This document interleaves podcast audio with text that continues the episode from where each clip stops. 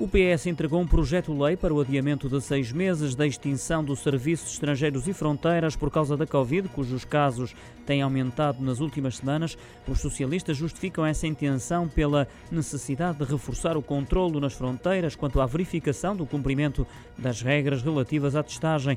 Assim, em vez de ser extinto a 11 de janeiro do próximo ano, o CEF apenas terminaria funções durante o mês de maio. Dessa forma, o adiamento da extinção e eventual reestruturação já seria liderado pelo novo governo, uma vez que as eleições estão marcadas para 30 de janeiro.